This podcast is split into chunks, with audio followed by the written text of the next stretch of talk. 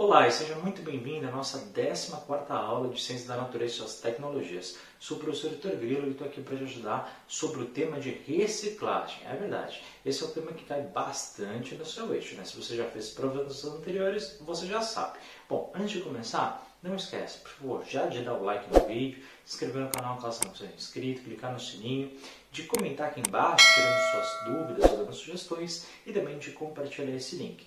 Caso queira, dá uma olhadinha na descrição do vídeo, que tem muito material bacana, inclusive PDF gratuito para te ajudar na sua prova. E também é, torne-se membro caso você queira. Vai ajudar também na continuidade do projeto e você vai ter prioridade nas respostas, tanto via WhatsApp quanto YouTube. Então, vamos iniciar aqui a nossa aula sobre reciclagem. Bom, primeiro a definição de reciclagem. Você tem que saber que ela é uma transformação de um material dando utilidade de um produto finalizado em outro igual ou não. Então imagina, né? tenho essa caneta, acabei ela de usar. Ela tem aqui o símbolo de reciclagem, vou, vou depositar na reciclagem e ela vai ser transformada nesse processo. Tá? Ou seja, ele vai pegar esse material, vai transformar, dando uma outra utilidade. Ele vai ser novamente ou esta caneta, ou então ele pode ser transformada em outra coisa. Ela é feita de plástico, tá? Então ela pode se transformar, por exemplo, em uma garrafa de água, não tem problema nenhum. Mas na reciclagem você tem a transformação do objeto. Cuidado, com essa prova já te perguntou. Reciclar é a mesma coisa que reutilizar? E você vai dizer não. Heitor, o que é reutilizar? Reciclar eu entendi, mas e reutilizar? Então imagina, né? Você tem uma é, garrafinha d'água que você já não utiliza mais. Só que em vez de você colocar ali para reciclar, o que, que você vai fazer com ela? Você vai dar um outro fim naquele mesmo objeto. Então, de repente, você pode cortar a garrafa no meio, transformar ela num vaso, colocar terra, colocar uma planta e transformar ela num vaso, por exemplo. Tá? Ou seja, você não teve uma modificação, uma transformação daquele material. Tá? Ele simplesmente você pega aquele mesmo objeto e transforma em outra coisa útil. Tá? Só que você não irá transformá-lo. Então, cuidado, reutilizar é diferente de reciclar. Bom, e como a gente já disse, né, nós hoje vivemos um grande problema. A população né, que a gente tem, ela está cada vez mais consumindo. Nós estamos numa era onde a gente busca consumir cada vez mais, tá bom? Por isso que a gente chama, inclusive, a era moderna, né, ou de era da industrialização é a mesma coisa. Então, além da gente estar numa sociedade de consumo, também a gente tem crescido bastante como população no mundo. Né? O número tem cada vez aumentado mais e mais. E esses dois problemas que estão relacionados à reciclagem. O primeiro delas é que a gente produz realmente muito lixo. Né? Nós, seres humanos, como já vimos em outras aulas, a gente tem produzido cada vez mais lixo e também aumentado muito a poluição tá? seja ela no ar, seja ela no mar, ou seja em terra, infelizmente. Heitor, o que, que dá para reciclar? Dá para reciclar muita coisa. Por exemplo, o vidro é um dos principais elementos da reciclagem e a gente consegue reciclar então 100% dele. Olha que interessante. Então toda vez que você coloca lá um vidro na reciclagem, 100% dele será reciclado, que é muito interessante.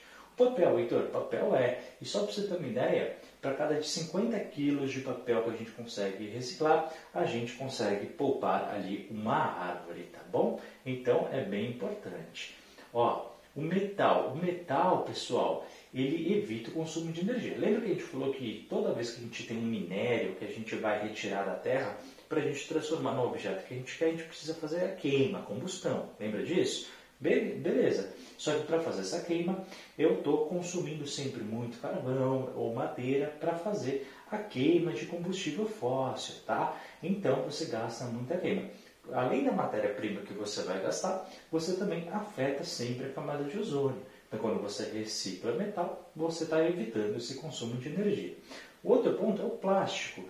E olha, o plástico, pessoal, hoje é infelizmente o maior inimigo hoje do meio ambiente, tá? É aquilo que está causando mais prejuízo. Mas olha, cada 100 toneladas de plástico que a gente recicla, a gente consegue poupar uma tonelada de petróleo, o que é bastante. Lembra?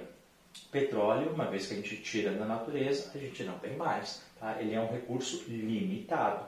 Então, dá para reciclar outras coisas? Dá, muitas coisas entre elas a borracha, eletrônicos, entulhos e até mesmo o próprio lixo orgânico, beleza?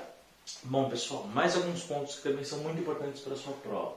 As vantagens da reciclagem, isso já caiu, então você tem que saber. Entre elas, a redução do lixo, a redução de resíduos, a economia de energia, a diminuição da poluição, o menor consumo e conservação de matérias-primas. Então a gente consegue realmente poupar o meio ambiente, retirando menos, e consequentemente a gente vai consumir também menos, a gente tem uma poluição menor, porque a gente está evitando as queimas e retirando menos da natureza, tá? e a gente está diminuindo Consequentemente, ao invés de jogar nos aterros, onde muitas vezes nem é tratado aquele lixo, a gente está dando uma reutilização, ou seja, a consequência direta de redução do lixo de resíduos. Ok?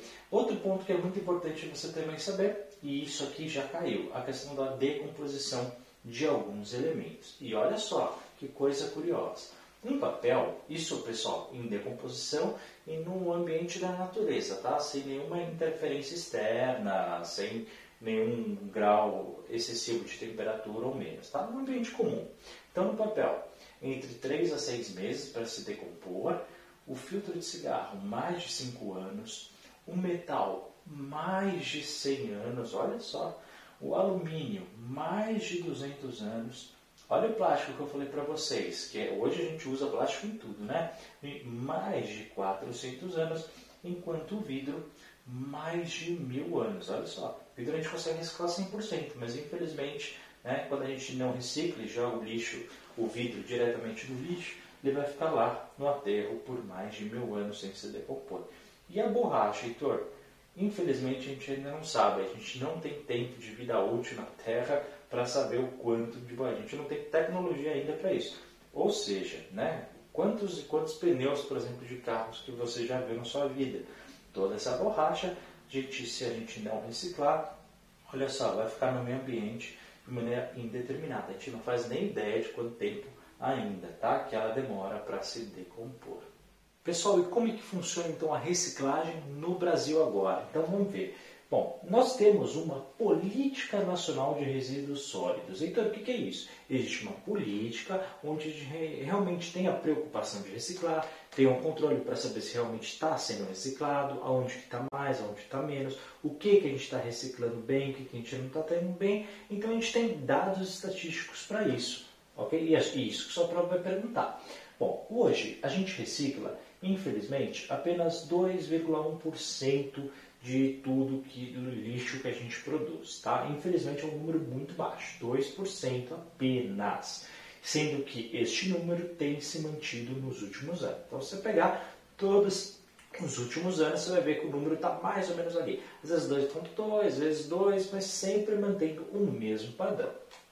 Só que, entretanto, pessoal, Hoje, já 40% da população recicla. Você fala, pô, Heitor, mas é um número tão alto da população, né? Por que é um número tão baixo de, daquilo que a gente recicla?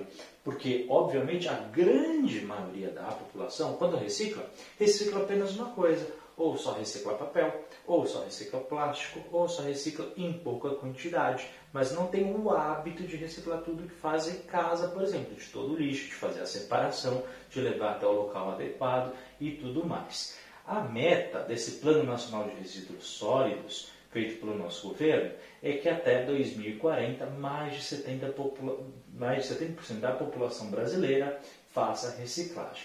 Infelizmente, não basta apenas esse número, né? Você tem que aumentar também o que se recicla, tá? E mesmo esse número, 70%, do jeito que está indo, é, não dá. Né? A gente não vai atingir isso. Por quê? É preciso informação, conscientização e também é que você tenha meios de saber, de poder reciclar. Olha, a gente tem um grande problema aqui, que é o seguinte, para você ir lá, para você levar pessoas para buscar essa colher, essa, essa recolha de lixo reciclado, para você ter locais, é, postos específicos nos ecopontos onde o pessoal pode fazer a reciclagem, existe um custo para isso tudo, você concorda? que vai além do próprio lixo orgânico.